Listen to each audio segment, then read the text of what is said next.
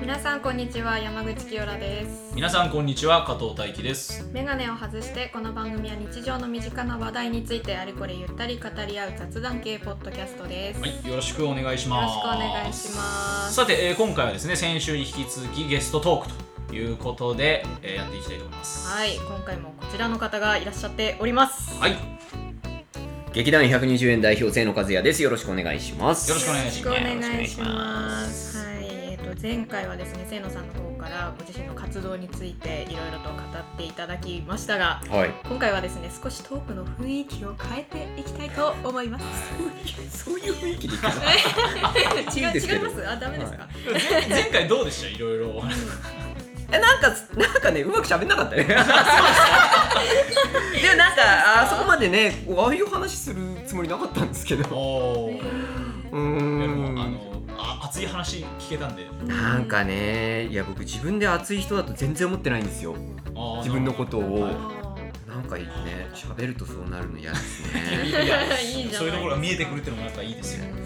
まあ、でも今回はちょっとまた、あのトークの内容を変えましてですね、はい今回はその清野さんを形成してきたカルチャーカルチャーねについて、はいまあ、いろいろとお話を聞いていきたいと、まあ、例えば、まあ、ああ僕だったらこうゲーすごいこう小学生の時はこうゲームっ子だったなとかまあ、こういうあ時に、えーこのバンドと出会って音楽にはまったなとか、はいはいはいこの映画と出会って映画好きになったなとか、あまあ、いろいろあると思うんですよ、まあ、結構そういう話もねそうね我々番組でしたりちょとこちかょこねしてるよね、う、うん、私はテレビっ子だとかね、そうそうそうちっちゃい頃、あーまあ、そういうのをですねうんうんまあもちろんそれだけじゃなくて、まあ、その本を書く上での、はいはいはいまああのなんて言うんでしょうこう原点みたいなまあうん何でもいいんですけど、うんもうとにかくもう清野さんの思う自分を形成してきたカルチャーについて、カルチャーねカルチャーねカルチャーねはいはい、まあはそいこ、はまああの具体的でいいです、まあ、なんこういうテレビ番組ですとかでも全然、うんそういう話でいいんではいいろいろと聞いていきたいと思います、はいよろしくお願いしますもうあともう清野さんに用意して いていただいたもう投げるの早くない大丈夫あ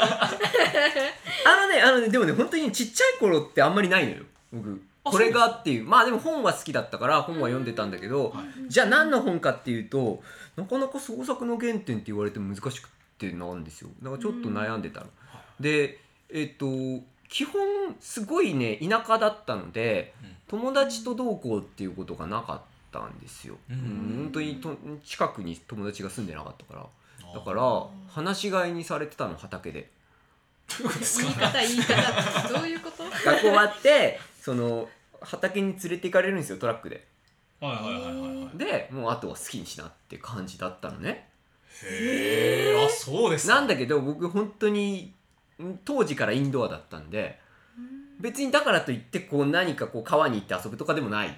よで何してたかっていうと幸運期ってその畑耕すみたいなね、はいはいはいはいでっかいこうあれにのただただ乗って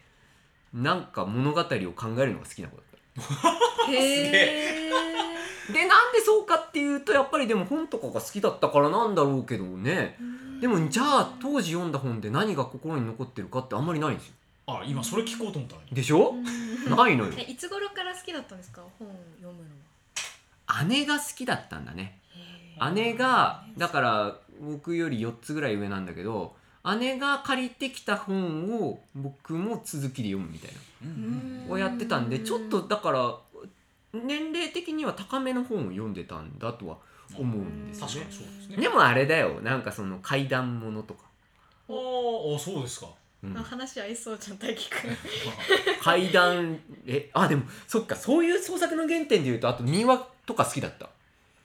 え、あ、民話ですかう。ん、うちのねやっぱ母親がそういう民話の本とかを持っててへーそれ読むの好きだったから今はそれはつながってるかもし繋れがないってるじゃないですか。すすごいですすね。ごいあそうだねそれは一つあるかもしれない原点っていうのであー、もうまさに原点ですね。あとその原点でいうと小学校の時に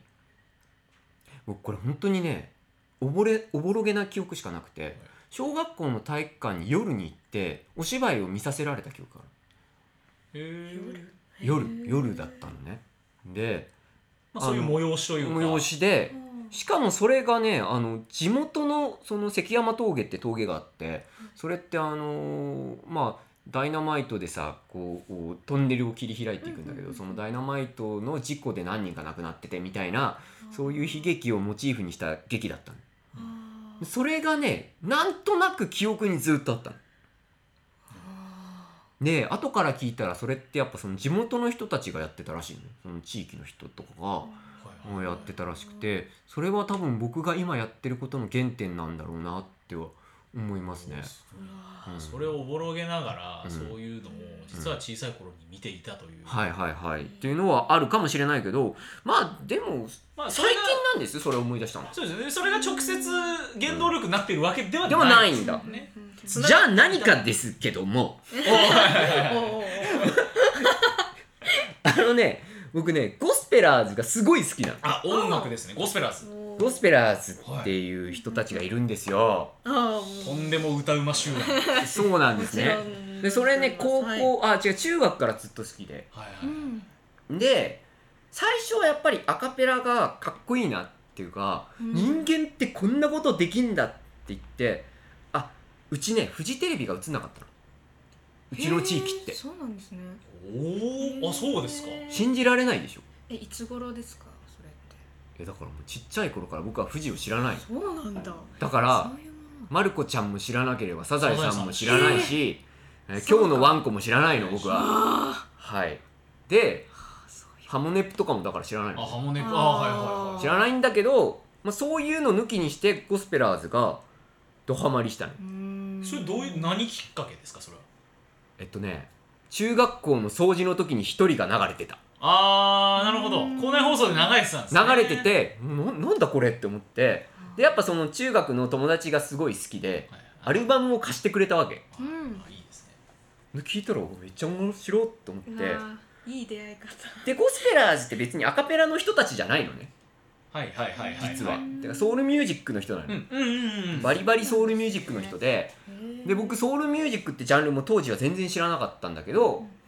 でも例えばケミストリーとかも流行ってたし、うん要は R&B 系が結構流行っていた時期なんですやっよぱそうですよね90年代の後半から2000年代の頭ですよね、やっぱりその宇多田ヒカルとかが出てきて、うんうんうんそうそうそうそこうからやっぱ2000年代前半にかけてやっぱそういう時代ですよだねから R&B 系がすごい流行っていった中で多分ゴスペラーズもそういうジャンルもやってかそういうジャンルの人なんだけどもともとは。で聞くようになってソウルとかファンクとかかっこいいなってなってったわうけんでえーっとおライブとかにも行くようになって。でねゴスペラーズって人たちってねあのシアトリカルツアーっていうのをごくまれにやってるんですよ。それって結局そのお芝居と音楽をやるそんなことやってるんですかやってんのだからそへのーアカペラを曲曲で間間に歌挟みながらそのお芝居もやって物語を作っていくっていうのをやってて 知らなかった面白いな多分ね僕が演劇が面白いって思ったのってそこからなんですよ。わおへえそこなんだ 僕だからね全然演劇知らないよわすげえおもろいな本当にねプロの芝居見たことなかったしまあでもそのシアトリカルツアーも結局 DVD でしか見てないんですよあ生で見に行った生では見なかったんだけうどんそれを見てめちゃくちゃすごいって思ってんでそのおやば要はそのアカペラだけじゃなくて、えーバンド形式の曲もかっこいいなとかあとあの人たちって、うん、結構いろんな人とコラボしたりしてライムスターとかそこからこう知っていったりとはいはいか。はい、あのヒップホップ系もそこからこう出会っていったり、あとその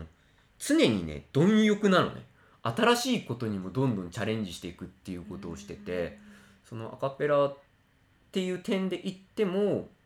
うん、まあ本当に開拓者みたいな人たちなんだけど日本の中でアカペラを広げた人たちではあるんだけど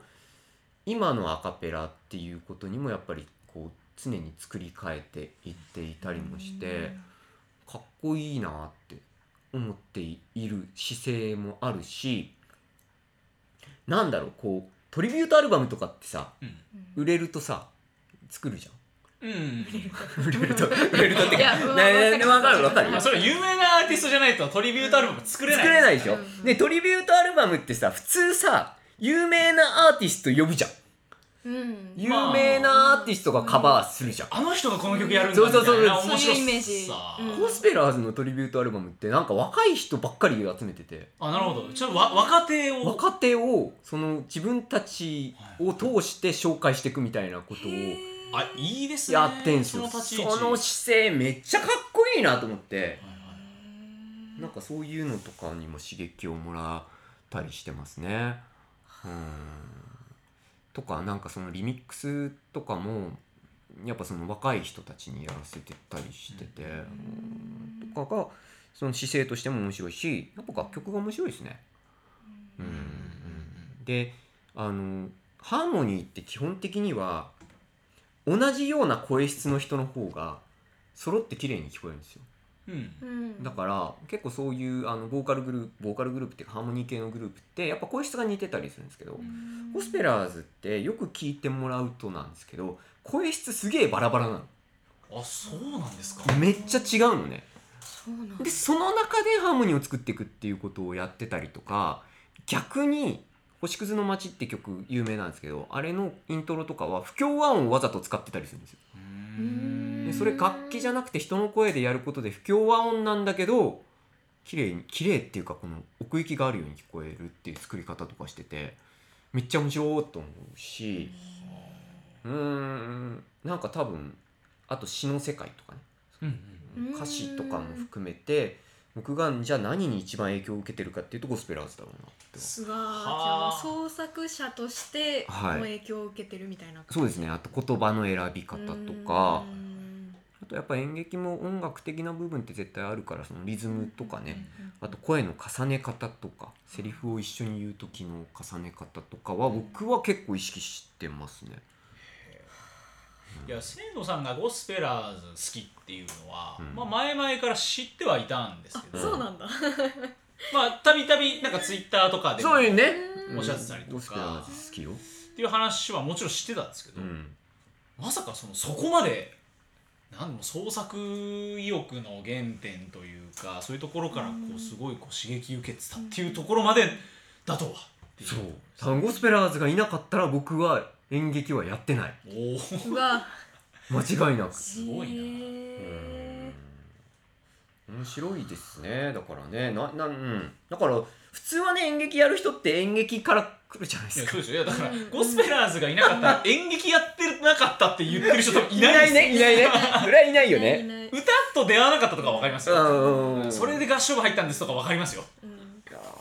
ーそうだね。絶対それは言い切れるね僕は。わあーあそうなんだすごっでもやっぱさライブのねパフォーマンスとかがねなんて言うんだろうちゃんとお客さんありきのまあでもどのこねミュージシャンもそうだと思うんだけどなんかねなりきりゴスペラーズとかやるんですよ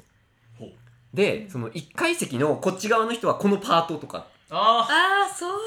で会場全体でハーモニーを作るとかやるーのあーいいなめゃちゃくちゃいいですねうまいですねうまいですねあコールレスポンスを客席だけで成立させるとかやったりとかーへえうんめちゃ面白いだからあ荒ばき出てたんですよゴスペラーズ出てました今年あれめちゃくちゃなんか良かったっていうのはそのやっぱロック界じゃないですかどっちかっていうとロックのフェスにそういうグループが行くんだけどで彼らも別にバリバリロックの曲とかもやってんすよ実は。うん、とか清志郎さんのカバーとかもやるしうんなんだけどやっぱそういう場だからアカペラ一本で行こうっつってアカペラでやってたりしてこういうこの話聞いた後だったら絶対俺見に行ってたな別のやつ見てたないやーでも行かねえよな普通にだからだからなんかあぶれた人とかが来たらしいああなるほどそそうそうしたらえすげえめみったちゃい良なかったっていうのも結構感想上がっててあ良かったっていうのもファンとしてファンとしてはねうんうんいやでもやっぱそういうのって大事だなと思って、うんやっぱりその普段のリスナーがいないところにうん違う畑のアーティストが出るってやっぱめっちゃ大事だなと思って、面白いよねそこの出会いってやっぱ絶対あるじゃないですか、うんでやっぱそのアイドルがロックフェスに出るとか、うんや最っ近多いよねぱ多いんですけど、うん実力あるしねやっぱりうねんちゃんとねとかそういうゴスペラーズとか、うんあのー僕が去年2022のはい荒ばきロックフェスの時に、はい郷ひろみが出てたんですよへーまあでも郷さんもソウルだしねファンクだしねでやっぱ郷ひろみさんってやっぱそのもう長くファンやってるなんだろうこう人たちが、まあ、やっぱたくさんいるわけでうんうんうんうん毎年全国ツアーとかもやってるじゃないですか、はいはい、うんうんでもその層とロックフェスに行く層って全く違うじゃうないんでうすか、んうんうんだからそうだね絶対に今まで郷ひろみなんて見たことない人で溢れ返ってるわけうんでうんすうよ、んうんうんだから1曲目2億4千万だったんですはけいど、はいはいイントロ流れておおみたいな、うんうんでバーンとこうギラッギラのジャケット着て出てきた瞬間のどよめきっていうはいか、はいはいは本物じゃんみたい ない実在するんだみたいなでもね本当にジャケットやったよみたい なあーへーいちいちそのどよめきが起きるみたういな、んうんうんうんううんなんか普通のおうおーじゃないあーちょっと雰囲気になるっていうか、うんうんやっ違うリアクションなのか、ぱそういう場としても大事なんで、面白いよでねだからゴスペラーズが荒脇のタイムテーブルにいた時にあなるほどなと思ったんですよ、うん確かにこれは見たいと思って、ううんんまあ見てないですけど見た人の感じだった感じだったね今ね今ね熱量すごいコスペラーズがすごいなって思うのは、そのほぼほぼずっとライブやってんのあの人たちってもうライブを主戦場として活動してるそうだからもう1年のえだから一番多い時は200とか3 250とかほぼほぼ毎日ライブなのあれ人たちってえーな全国回ってる全国回るねあー基本的にはだからもうそこが大事っていう人たちなんあで素晴らしいですあまあだから実力ないと逆に言うとできないしでね。うきないんそのもうマンパワーというか体力というかそうないとできないですうから、ん、だから歌ってなんぼだからだから10年前とかよりも今のが歌うまいですもんね、へーうん、本当にそれはすごい感じるいやでもそれってやっぱそのライブ主戦場にしてるアーティストそれやっぱ言えると思いますね、本当に、やっぱすごいなんかさ多ジャンルの話でするとねはいもうゴスペラーズから入った人の一人に鈴木雅之さんがいるんですよあーなんならもう今なんかこうもう今リバイバルヒットしてますもんいやだからね鈴木雅之さんはだからアニソン界の大型新人っていうことはいではいそうですね一気にブレイクブしレイたけクど、まうんたしてますけどねいややっぱああいう人もすごいなって思いますねでも鈴木雅之も結局ああいうこうソウルとか、うんファンクじゃないですうか、んバリバリそこから結局そのブラックミュージック系のはいはい音楽をやってらっしゃる人だから、うんやっぱ昔のなんか夏メロだけじゃないかっこよさがあるじゃないでやっすかぱちゃんと今のそのブラックミュージックも取り入れて作るしだからあの怪物とかカバーしてるんですけどあそうでしたっけえー怪物のカバーかっこいいよへえなんかそういうところもあるっていうのはすごいなうんだからその古い曲も歌えば今の曲もちゃんと、ううん、ん歌ってるっていう面白さええ夜遊びだよねうんまあ夜遊びですね夜遊びのねあのプロデューサーの人がだから鈴木雅之マーチンさんのニューアルバムは曲提供してたりするんですよえーあそうそうそうそう提供してるんですかとか、へー堂本剛君が提供してたりとかあーあのエンドリケリかなああそうそうそうそう、うんまあこだってエンドリケリもソウルファンクバリバリそうですねバリバリバリバリですうねはいもうなんかそう僕ソウルミュージック好きだから面あはあなる白いですね、ほどなうんーかっこいいしね洒落てるしねうんうんうんでもなんて言うんだろうその情念じゃねえけど人間のその深いところをえぐってくるミュージックっていうのはやっぱ僕は好きだし、そういう芝居を作りたいかもしれないですねほうなだからるほどなんかおしゃれな作品も全然僕嫌いじゃないんですけど、うんー自分が作りたい作品ってソウルミュージックみたいなのがいいなって思う、あなるほど、うん、まあでも別にラブロマンスとかはあんま書かないですけど、うんうんうん、なんかこの奥底のところをグッと掴むみたいなのがいいなって思ったりは知ってますね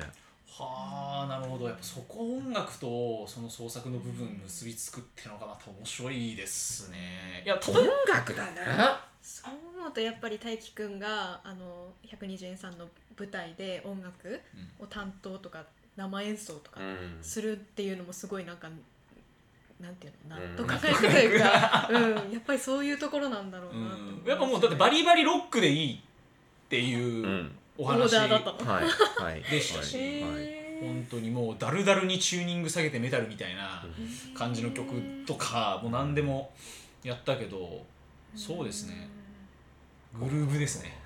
音楽だねなんかやっぱ脚本書く時もこの曲のイメージとかで作ること多いんですよわなんかおうだからなんて言うんだろうこうおオープンにはそれしないんだけどこの曲のイメージの作品を作りたいなとかへーあるねあるねむしろそこから入るねお仮のタイトルが曲名だったりしますよだからあんまりそのまま出すことないんですけど、すごいうん、うんだから今度今度っていうかその「ベルモット・フラワーズ」っていう作品をやったやるんやったかやったんですけど、はいあれなんかはエゴラッピンと「勝手に仕上がれ」のおはいはい楽曲から、うんあの撮ってるんですよ、ええエゴラッピンから撮ってんですか撮ってるええそうなんだうんエゴラッピンもかっこいいからかねっこいいですねやっぱりね、はいそうははいろいろかなやっぱ清志郎さんのこの曲のイメージでとかあ、うんいろいろかも演劇からじゃないんだねだから音ね楽からなんですね音楽だね基本的にはいやーここまで音楽の深い話聞けるとはっていうかまたなんかこう我々の引き出しとはまた全然こううん違うところからのっていうのが面白いですうねんうんうんうんうんうんあーいやいやいやいや意外でしたねはいそっかそっかそっかまあなんだまあそういう音楽いろいろはいありましたけど、はい他ありますかじゃあ音楽以外あのさ演劇の話しなくていいこれさあいやいいですよあのさね僕あとね影響を受けたアーティストって言っていいかわかんないんだけど、 はい浮世絵師がいて浮世絵師ほ歌川国芳って人がいるんですようはいはいはいはいはいあの幕末の方なんですけど、うんまあうんその歌川派の人でねで、まあ、武者絵とかが有名だったりするし奇想の浮世絵師って言われてたりもするんだけどへとにかくねそのアイディアが面白いのよ構図とかあの今これちょっと手元で検索して見てたんですけど、はいはいああそうそれ有名かもしれないね、あのーーあ見たことこあれる皆さん歌川国吉って検索すると出てくるんですけど、はいなんかあの裸の男たちがはい集まって顔になってそうるそうみそたうそいうなそうこそうそうそうこいれう有名ですよね有名それ有名かもしれなれいは見たことあります、うんうんうんうんとかねなんかその武者絵ってそのいや武将を描いた絵とかもはいもう今風っていうか漫画みたいな表現方法とかを当時の浮世絵でバリバリやってたりするんですよ。へーまあ、そういう発想力とかあなんかねあとその例えば権力者に対して当時江戸時代でさあともうそれこそあのそういう浮世絵とかも弾圧されていく時代に入っていっちゃうんだけど、その時に要はその、うん、将軍を批判するような絵をストレートには描かないんだけどううんんうんうんその民衆が見たらわかるみたいなを描くのよ。あああいやいいですね非常に表現者ですねそうなのよあーそれがねかっこいいなっつあっーてね面白いし好きちょっと風刺風刺だねあーだけどあくまでそれは何て言うんだろう知識人階級向けじゃないのようんいうわ江戸の本当に江戸にそこに住んでいる人たちもともと浮世絵ってそういうもんだからあの普通に住んでる人たちが買ってああいいなってうんでそんな高くないものだからねそういう楽しみ方をするものなんだけどその中にそういう仕掛けを作っていくっていうのがあおもろいなーって思っているのですごい好きなのへーどこで出会ったんですかえなんだろうな国吉はね僕ね大学の授業かもしれないえいえやその前から知ってたんだけどはいはい芸術学って授業があってですねはいそこで、えー結構国吉の話とかをしてくれた先生がいていやこの人面白いなって思ってなんか、まあ、結構ね展覧会とかやるんだよねいろんなとこでやってて有名な浮世絵師さんなんでうんそこ見てすごく好きになってあと猫の絵が可愛いへえあでもさっきなんかちょっと検索したら、うんその名前スペース猫そうでめっちゃ猫めっちゃ猫描いてて 猫大好きなのよへーあ本当だめへーめっちゃいろんな猫の絵描いてるそうそうなんだでなんかねその猫好きす好きすぎてっていうかめめっちゃ飼ってんだけどはいはいその寒い時はこうあの着物の中にこう猫入れえてー暖を取りながら絵を描いてるとか、へーなんかねそういう可愛らしいとこもあるしなんだろうなこう権力に対抗するんだけど多分ね真っ向から対抗するタイプでもないのうーんあーその運動とかはしないのこの人はうんはいはいはいはいうんうんうんあくまでその「いやそんなこと書いてねえっすよ」みたいなタイプなのはいはいは俺すごい好きなのそういうところがいね、まあでもそれもなんかかっこいいですねかっこいいんだよねそのスタンスがそうなのよであくまでやっぱ普通の人のために自分は絵を描くんだっていうのが多分強い人なんでそういうの好き、確かにその表現スタンスっていうところはやっぱりなんかこううん、いいですねいいのよねそこは大事にしたいなっても思うしうんやっぱ演劇とか文化表現ってもちろん大事なところはあるんだけど一部の人のものになってしまうところは、うん、突き詰めていけばいくほどあるとは思うんだけど、でもそうじゃなくて本当に普通に暮らしてる人が見てあいいなって思ったりとかでもいいなって思ってる中でちょっとこう鬱憤が溜まってるところがすっきりしたりっていうのも僕は必要なことなんじゃないかなと思ってて、うんは国吉は好きですねあまさか絵画に絵画まあそうだね絵画うん行くとはうんそうでもやっぱそういうところにこうアンテナがこうピンと立つのもなんかやっぱりちょっとに似てる部分というかうん、あるってちょっと感じたりした本当んですかですかあ僕が僕が、はい なんかちょっと自分と似てるとこあるかもなとかいやこうなりたいなとかあーでもこうなりたいはあるけど、うん似てるとは思えないえけど本ね当、ですかうん、やっちょぱっとり今話聞いててちょっと似てるかもって思ったんですけど勝手発に想力って大事だなってはうん教えられますねやっぱりそういうところを見るとね。うんだから北斎とかはさはいまたちょっと違うまああの人も発想力あるけどもうねやばい老人なんであの人はもうあ絵そう絵だけに生きた人だから、はいそれともまた違うところもあって普通の人なのよすげえ芝居とか好きでううんん、うん、だからなんかそういうところも含めて好きん人間味がある人が好きなのかもしれないね僕はなねるほどな、うんそういうところにも話行くと思わなかったな、はいなるほどな大丈夫ですかこんなに僕演劇の話してないのいやいいんですよ、まあ、あえいてもう,、うんもうもう逆に言ったらもう先週もうはいいろいあーそうだろねそう演だね劇の話はもうしていただきましたから、はい逆にそれ以外のところのアプローチっていうのも聞いてみたいんで、はい全然聞いたことなかったもん、もうこうい言うっ話たことないわ。 でも国吉の話初めて言ったかもしれないね。あそうですかこれこうこういうラジオとかだとね。そうまであうすねん、すげえ。貴重 ですねレア会だ。レアかレアら。回そうか。他何かありますかとまだまだなん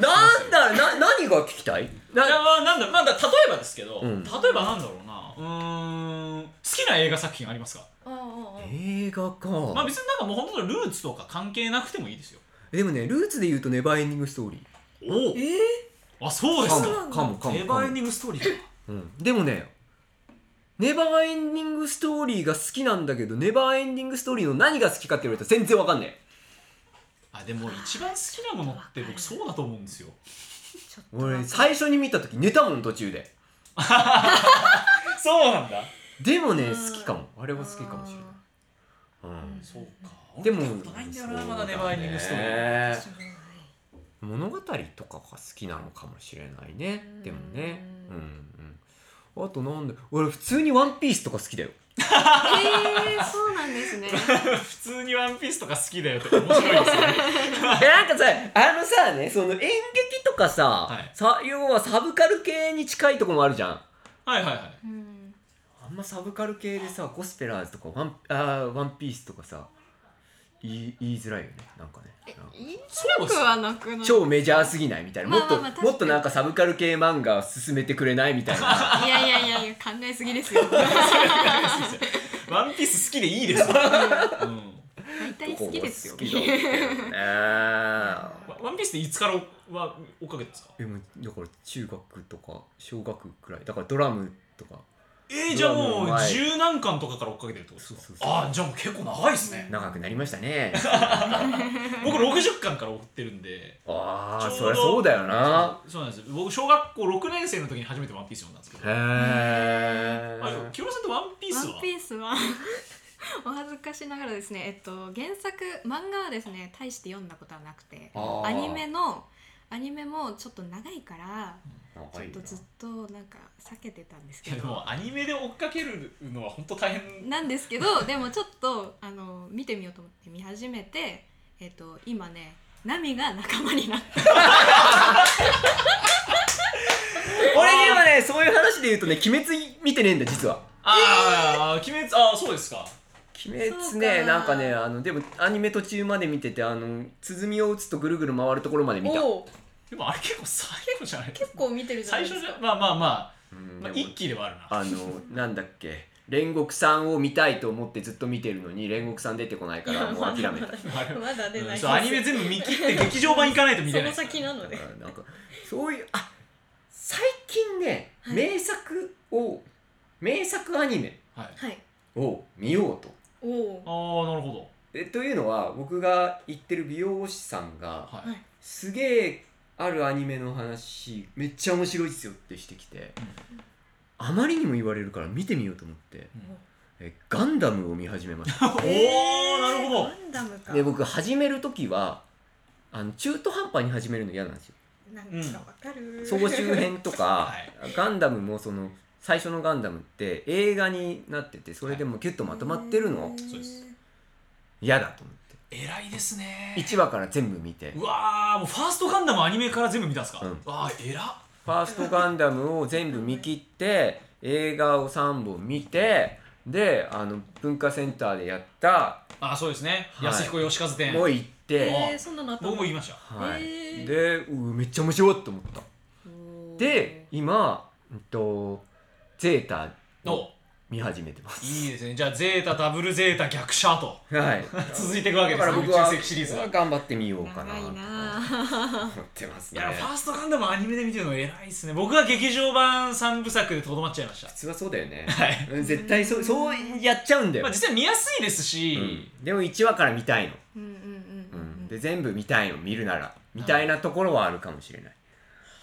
は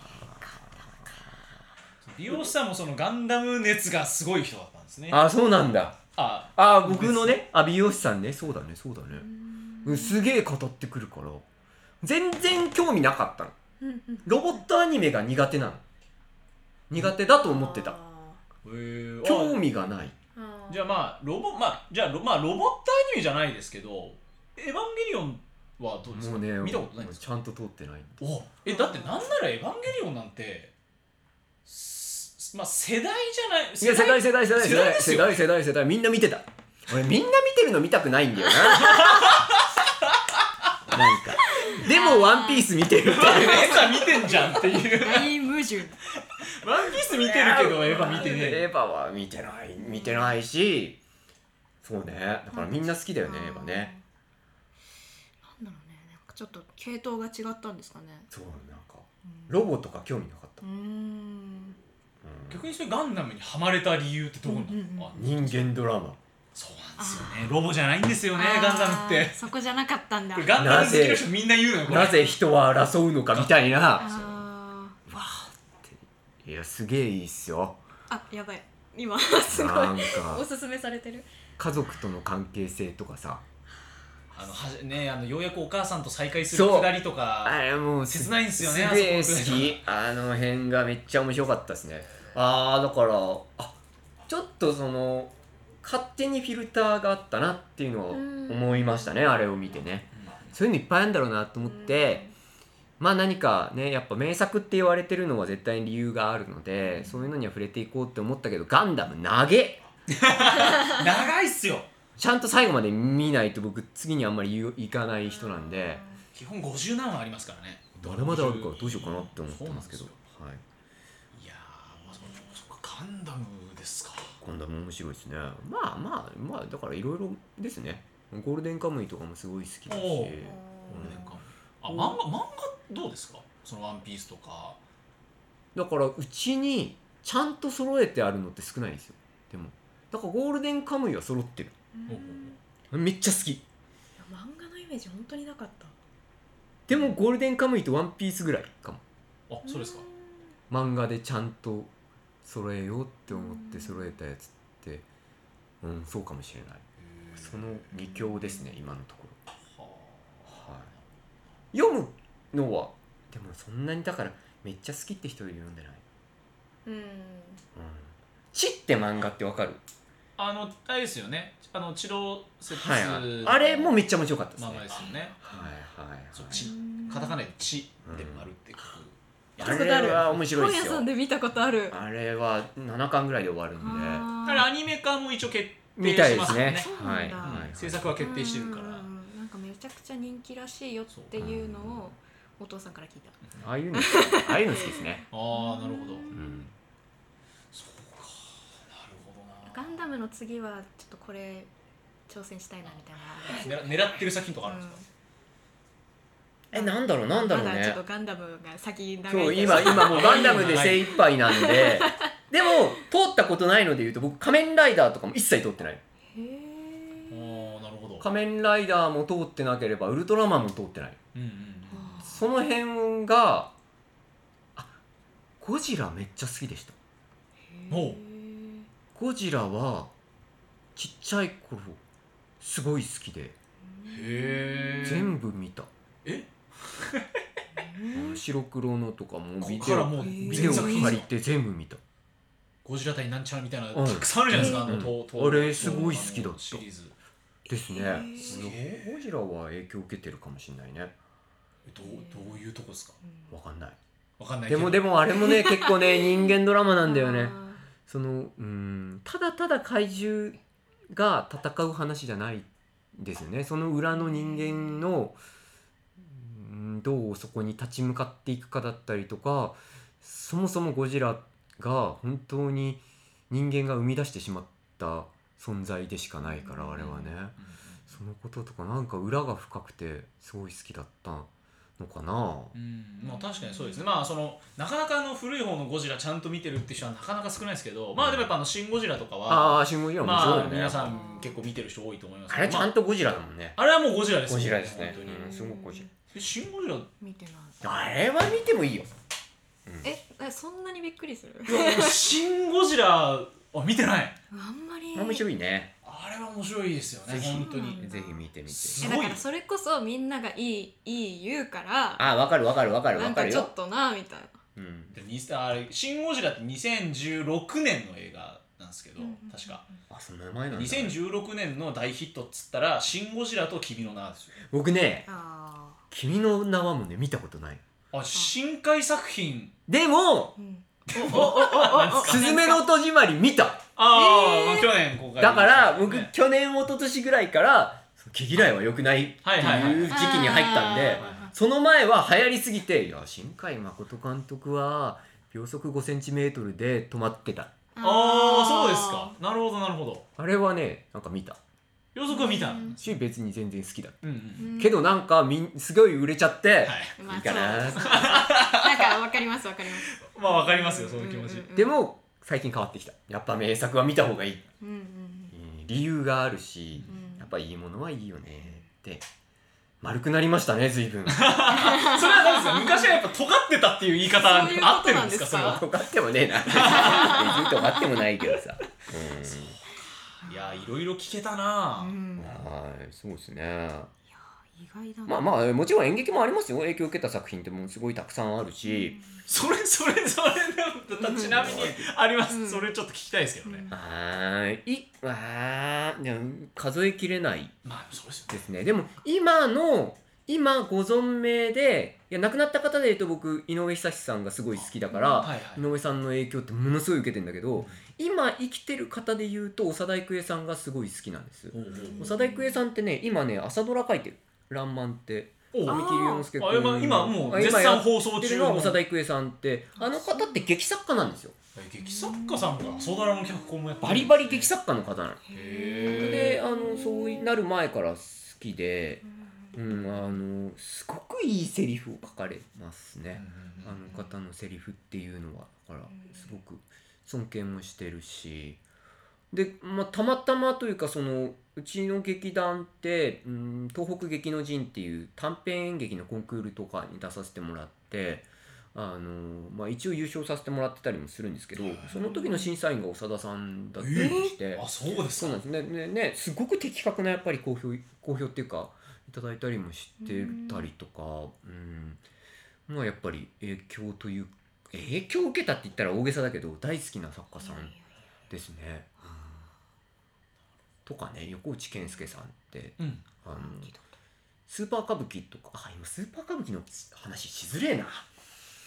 ワンピースって歌舞伎になってるんですけどあああそうですねねあいう脚本書いてたりとかはいはいする方。うんうんうんうんですね、うんあの人の作品見て演劇ってこんな面白いんだって思ったっていうのはありますね扉座さんって劇団なんですけど、うんうんそれ見てうわ演劇ってすっげえ面白いって思ったのはあの作品かうんな「うん、百鬼丸」「新庄劇百鬼丸」って作品が、うん、なかったら、うんうん、これも多分なかったら続けてないかなって作品の一つですね。ありますよももちろん演劇もたくさん うんあるけどすごい順番で聞いちゃったね。これ一番最初だろう絶まあ対最まあ初まあでもね演絶対最劇初の話はいくらでもねあまあのまあまあどんどそんれいろんな場でありますからねそそううだそうそういう普段しないところかはいらをのちょっと今日はねうんはいろいろとさせていただきまましさたか はいのね最初がゴスペラーズ。ゴスペラーズは一回聞いてほしいじゃあそしたら、あのあれですあのちょっと清野さんセレクトで、はいはいちょっとゴスペラーズのはいちょっとこうおすす入め門プレイリストああやりましょうよそれち入ょは門っとそれ作ってほしいですねやりましょうやりましょうねちょっとそれ作っていただいて、うん入門編とあの中級上級 と、う、おーもうんちょっとコアなやつも入れてヒャダインとか曲作ってるんですゴスペラーズえー、そうなんですかそうですあの曲もすごくいいですね面白いですねへーじゃあ、あのーあれですねあのこの回のラジオの,、はいあの概要欄の方に、はいまあ、あの Spotify とか、うんそういうののあのプレイリストあの、はい YouTube の,、あうのプレイリスト等々も、あうんの作ってはい上げておくの で聞いてくださいねもうもうそれを伝えたい今日は今日は一回聞いてみてほしいなるほど、うんはい私も聞きますぜひお願いしまうす知りたいなかったのでちゃんとうんいやーはいそうだな面白いですよいろんな話聞きましたねいやーす大丈夫かなこれなごいいやー大丈夫ですよえー、なんで急に急に不安になったんですかまあ常に不安で生きてるからな だってほら劇作家だからどっちかっていうと うん僕はやっぱその言葉を書く時も慎重なわけですよその一言一言を選びながら書くからうんこうやってね何も考えずに喋るの怖いんだよねあーまあ確かにそうですね本業じゃないんで全然本業じゃないうんしその場のグルーブでなんとかしちゃえじゃあ無理っすな無理まあまあまあさ書く時はねそうね書く時はね書く時は役者はそれでいいとうん、思うん演でじすけるど、時はいいでしょうですけどねやっぱはいベースはそれじゃあやっぱなかなかいかないじゃないですか、それこって怖いんだよねこういうのってねだから自分の絶対聞かないもんねあそうですあかー聞いたことないですね聞く聞くえ自分です聞く聞くお聞くん僕だめちゃくちゃ聞きますよあなんでなんでめっちゃこれなはんないでけどなんでなんでなんかめちゃくちゃっていうかもう聞きながら寝ちゃいますもんね普通にえでもやっぱそれはちゃんとそのプロ意識的なこうちゃんとやんなきゃな的なうんどういう気持ちで自分ので出てるやつ聞くえー、どういう気持ちでいやでも結構反省してるかもしれいなやいーすごいなあーそうなんだ偉いなーなんか僕はむしろうんリスナーになってますねあああさいいなそれはいいなだなだたた例えばそうその映画のポッドキャストをやってる時とか、はいはいはい例えばホラー映画好き集まってホラー映画の座談会しようみたいな会をやってたりするんですけど、あーはまあ収録段階では自分が好きで、こうホラー映画好きでこうワイワイ話してるじゃない、うんうんうんその時はみんなでワイワイ話してる楽しいじゃないでうんうすんか、うんでそれを自分で後から聞く時って、うんもうなんかそれ自分が喋ってる動向じゃなくてなんか一回した話だけど、うんそれを聞いて自分が楽しいみたいなあーあそれすーごいでもだって究極自分が好きな話してんだもんねそうですしてくれてんだもんね自分が好きな話ずっとしてくれてるみたいなことです全然これは楽素しい敵だとわ思えない私自分の聞いて てわあ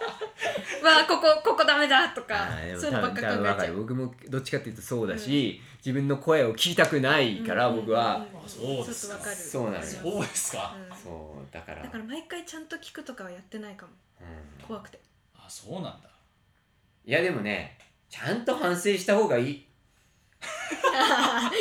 ちゃんと見直した方がいいよい、やいやいやそ反れ省は反省して大事まですすよようんうんうんでもほらこれ本業じゃないから でも一生懸命喋ってますよいやーうんもう一生懸命喋ってますけどはいはい面白いねあーもう我々の非常に楽しかったでいす、やありがとうございますうん本当にねまあいろいろもうそうだね僕らも普段聞けなかった話をいろいろ聞けたんでねうんどうでした清原さんこの2回やってみてちょっとなんかすごいねなんかうーんなんかルーツとなったとかその原点のお話とか全く聞いたことがなかったし、うなんんか面白かったですあよかったです普通にあの、うんなんて言ったらいいんだろうあの、うんでなんまなんあか清野さんという人間にちょちょっと触れた気がする、あでまあこれまあ我々はまあ清野さんのことをもう知っているからこそ、うんあそうだったんだみたいな意外性で楽しいですけど、うんまあこれ清野さんのことをご存知ない方でも、はういん例えばあいやゴスペラーズいやゴスペラーズはね聞い てるすごいかぶせてきたラーやっぱそこの意外性っうてんそれはもう普遍的にあるじゃないですかどういやゴスペラーズが原点なんだとか、ああまあそうだねうん確かにね、うんはいはいはいそうそうそうそうそう音楽からね作ったりとかっていうこともね、なんでまあいろいろ面白い話聞けたなと思うので、はいはいまあでも良かったです今日は本当にいいや楽しかったです貴重な機会いただきいやましたありがとうございましたあり2がとう週にわたっあてりがとんでもないです登場していただいて、ね本当 に登場していただいありがとうございますありがとうございますはいじゃああのそろそろそろあそろねのせやのさんゲスト会の方を締めさせてはい、いただきますありがとうございます。はい、メガネを外してこの番組では皆さんからのメッセージを募集しております。えー、ツイッターでのハッシュタグはメガネを外して、えーまたツイッターとインスタグラムのプロフィールはププロフィール欄には Google フォームの URL がございますので、そちらにぜひメッセージをお寄せください。はい、えー、Twitter と Instagram の ID はどちらもテイクオフメガネ DM 欄や YouTube のコメント欄でもメッセージを受け付けております、まあ、前回も紹介しましたが、えー、120年さんもいろいろ SNS ではいやっておりますので120アンダーバー EN でツイッター検索してもらえると一番つながりやすいかと思いますはい、よろしくよろおしく願おい願いししまますすはいはい、最後までお付き合いいただきありがとうございました。お相手は山口清良と。加藤大輝そして劇団120円生の和也でしたはい2週にわたってありがとうございまあしりたがとうございましたあありがりがとうとうごござざいまいますす